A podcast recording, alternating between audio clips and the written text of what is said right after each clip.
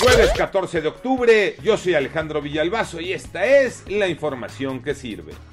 Jóvenes construyendo el futuro es la muestra de un programa que ha fracasado. No solo le ha metido millones de pesos para becar a jóvenes que ni estudian ni trabajan. Ha demostrado también que su eficacia es mínima. Y ahora hasta se investiga por incluir a beneficiarios que ya están muertos. René Ponce. El secretario de la Función Pública, Roberto Salcedo, detalló ante diputados que la dependencia que encabeza mantiene abiertas 102 carpetas de investigación por presuntas irregularidades detectadas en el programa Jóvenes Construyendo el Futuro a cargo de la Secretaría de Bienestar por duplicidad de beneficiarios, fallecidos inscritos y empresas fantasmas. Los legisladores de Morena le exigieron no tener miedo y cazar a los corruptos que aún permanecen en la Secretaría de Bienestar para que no parezca que solo se simula la lucha contra la corrupción. El funcionario aseguró que se han iniciado 76 denuncias por presuntas faltas administrativas de funcionarios de esta Secretaría, de las cuales 75 se han fundamentado y se lleva a cabo una investigación.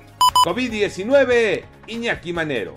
Muchas gracias Alex y en las últimas 24 horas fallecieron 420 personas más por esta enfermedad. Esto quiere decir que la cifra total alcanzó 283.193 personas lamentablemente fallecidas. Los contagios aumentaron 6.320 casos más y el total de infectados llegó a 3.738.749 personas positivas.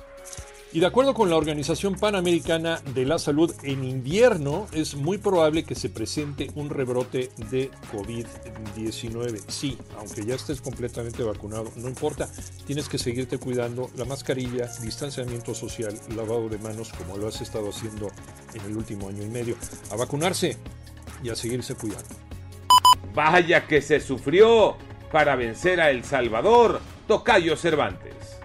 Así es, Tocayo. México se mantiene invicto y como líder del octagonal final de CONCACAF rumbo al Mundial de Qatar 2022, tras su victoria anoche en el Cuscatlán 2 a 0 ante El Salvador, con anotaciones de Héctor Moreno y de Raúl Jiménez. Ahora en noviembre vendrá otra fecha FIFA. Los tres partidos que jugará el Tri serán en calidad de visitante ante Estados Unidos, Canadá y Jamaica. En otros resultados en CONCACAF, Estados Unidos venció 2 por 1 a Costa Rica, Canadá golea 4 por 1 a Panamá, mientras que Jamaica consigue importante victoria en calidad de visitante 2 a 0 sobre Honduras.